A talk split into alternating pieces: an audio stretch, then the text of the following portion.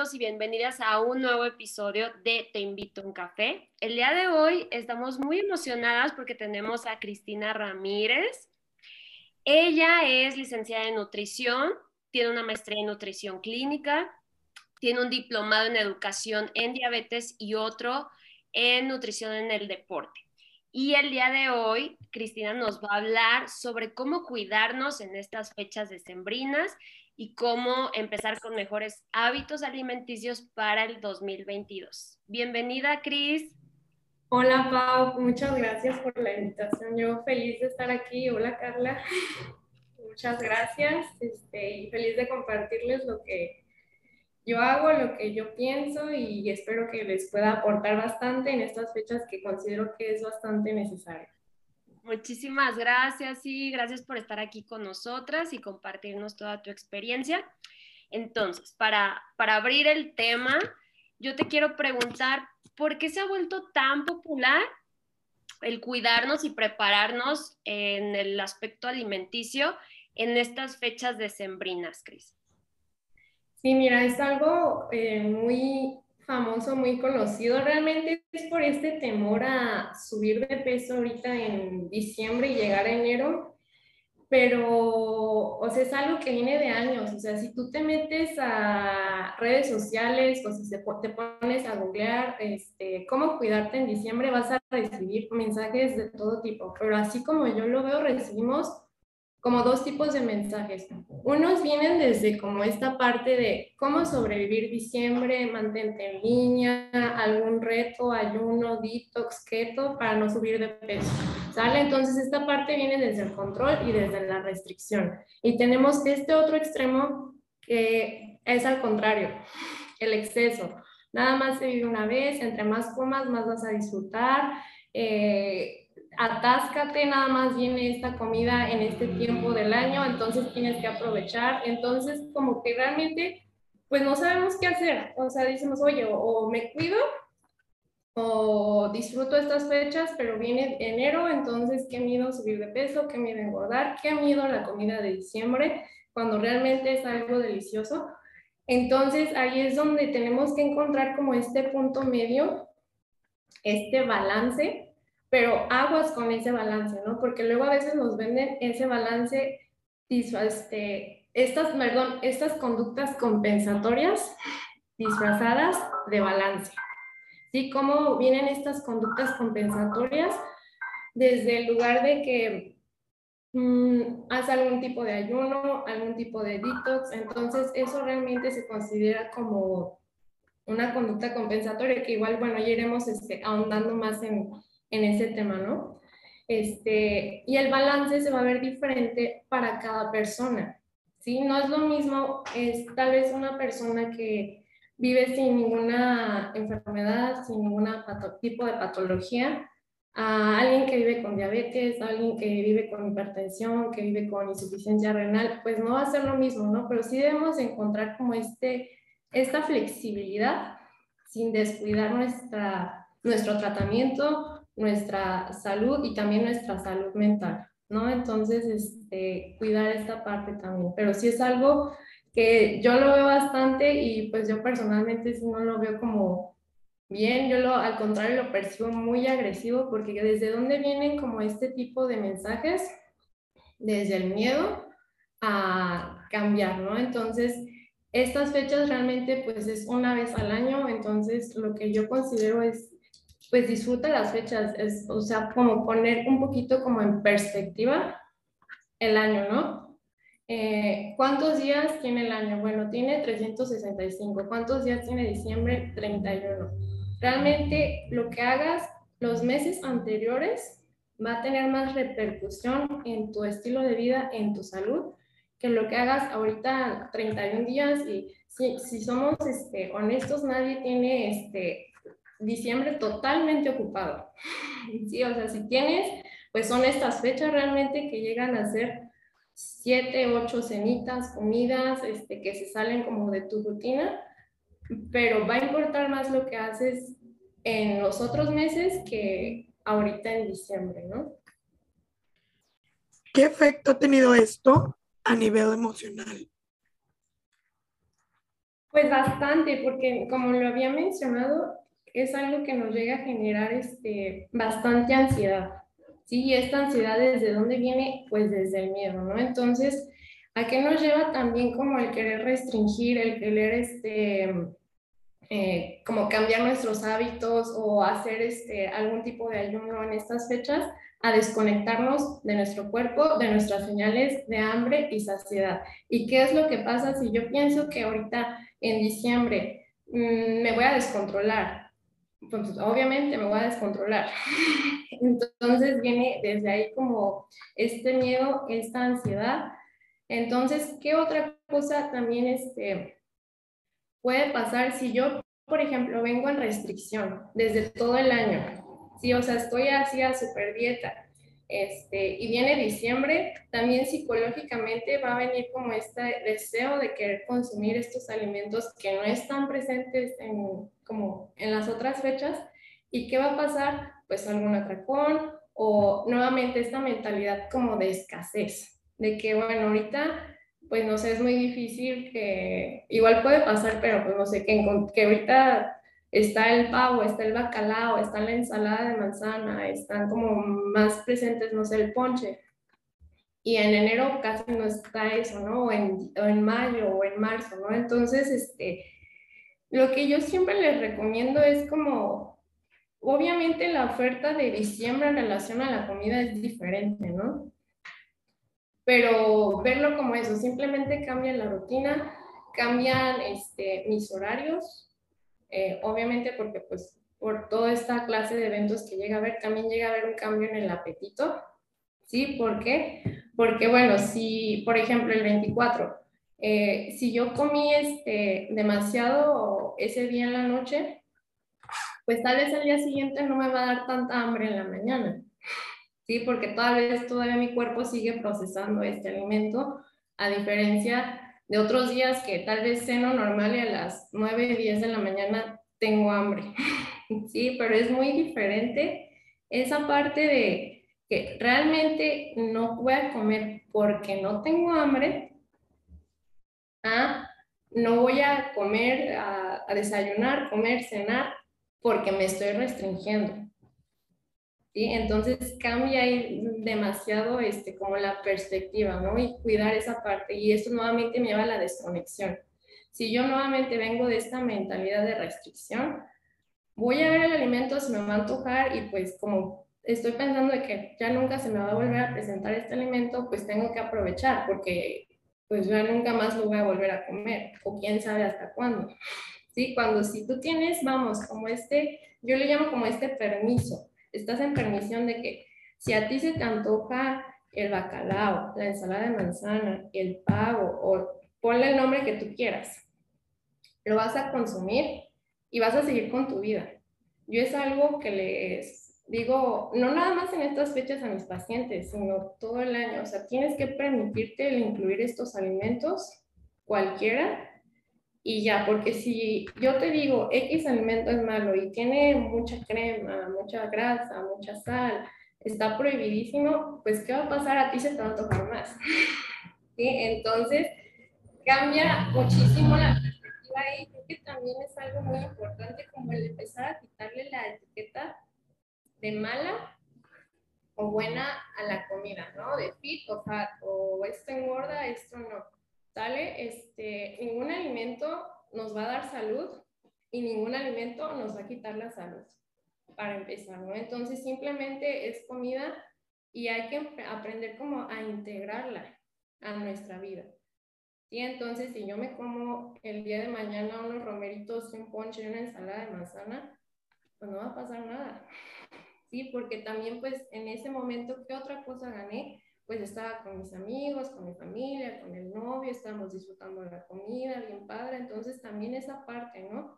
De que, ¿qué necesidad voy a tener yo de estar sufriéndole en la cena de que no, nada más me voy a servir eh, tantitos romeritos y tantito de cada poquito cuando yo realmente quiero más? ¿Sí? Entonces, nuevamente, este balance disfrazado, pues, este, pues del control. ¿Sí? De que, ah, no, pues come poquito, pero ni tanto.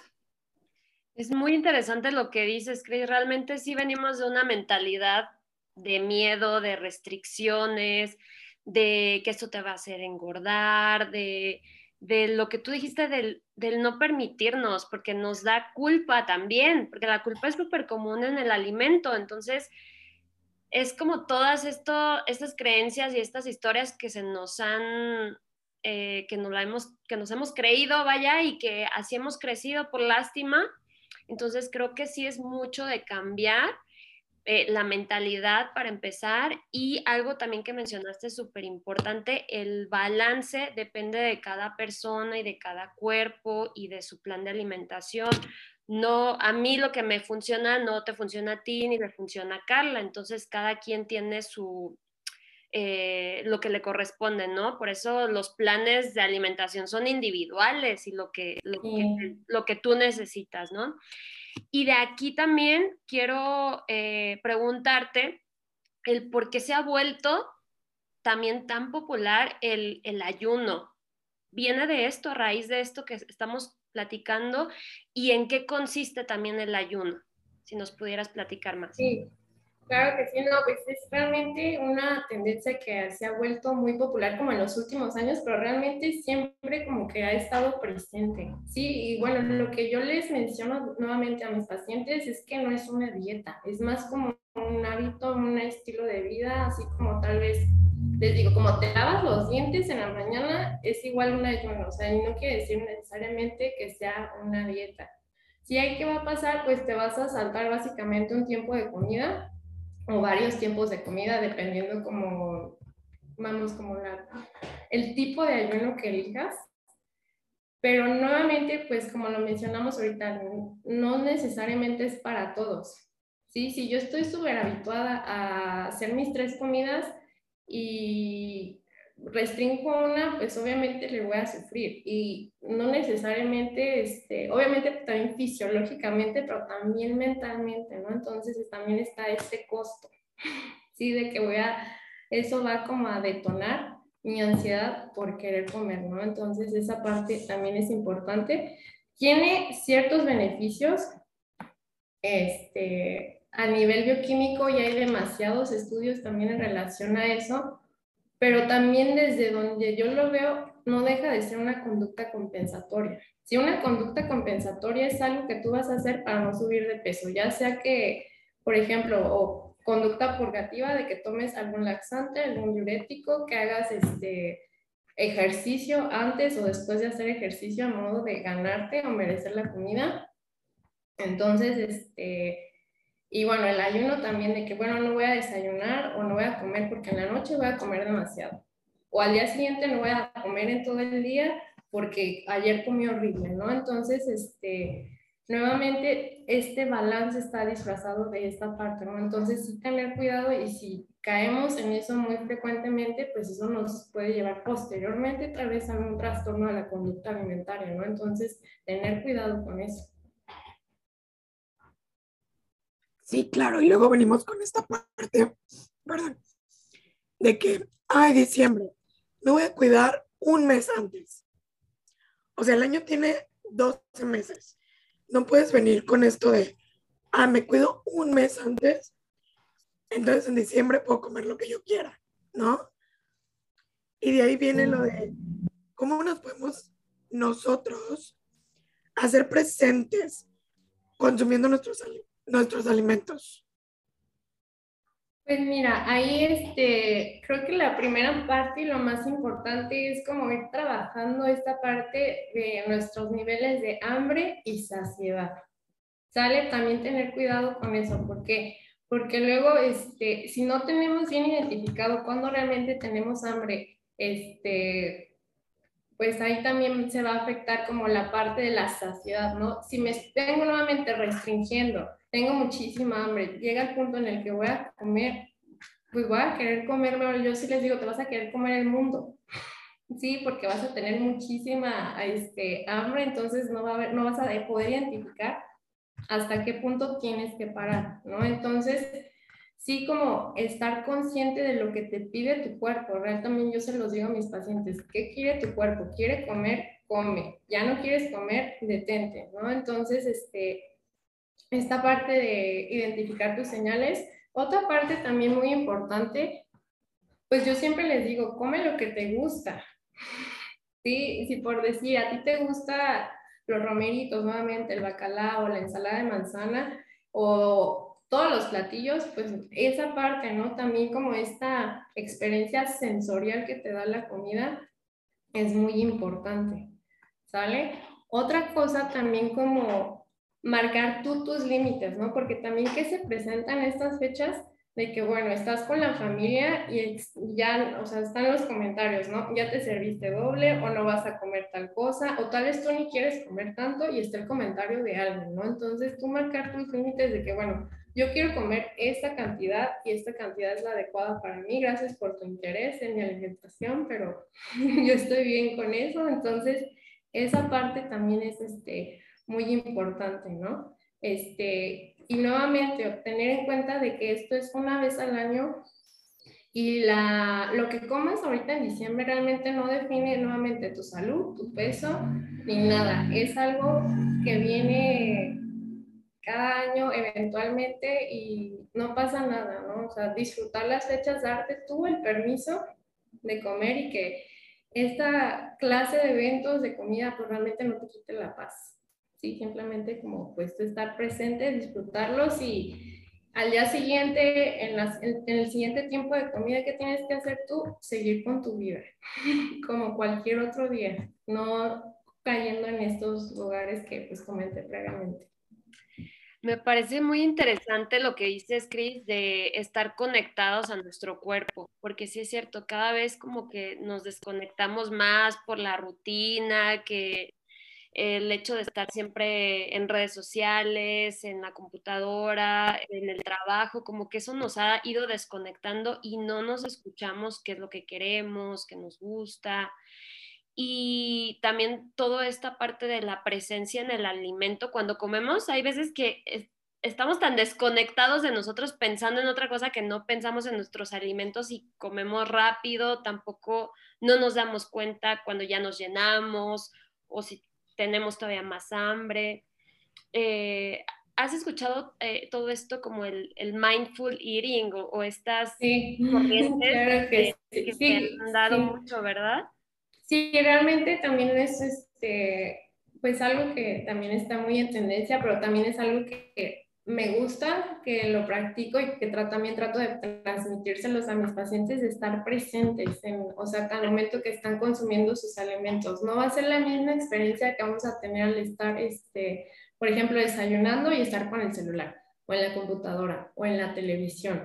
¿Sí? ¿Por qué? Porque está tu atención en eso y no realmente en el alimento. Entonces, ya no te diste cuenta y ya se acabó lo que comiste, no te diste cuenta si tal vez te salió como que muy salado, muy grasoso, muy picante. ¿Por qué? Porque pues aquí estaba tu sándwich, tu cafecito, tu omelette, lo que sea, y ya se acabó y te diste cuenta, ¿no? Entonces, estar en el presente, entonces, trasladándolo esto a la cena de Navidad, pues estar conviviendo con tu familia.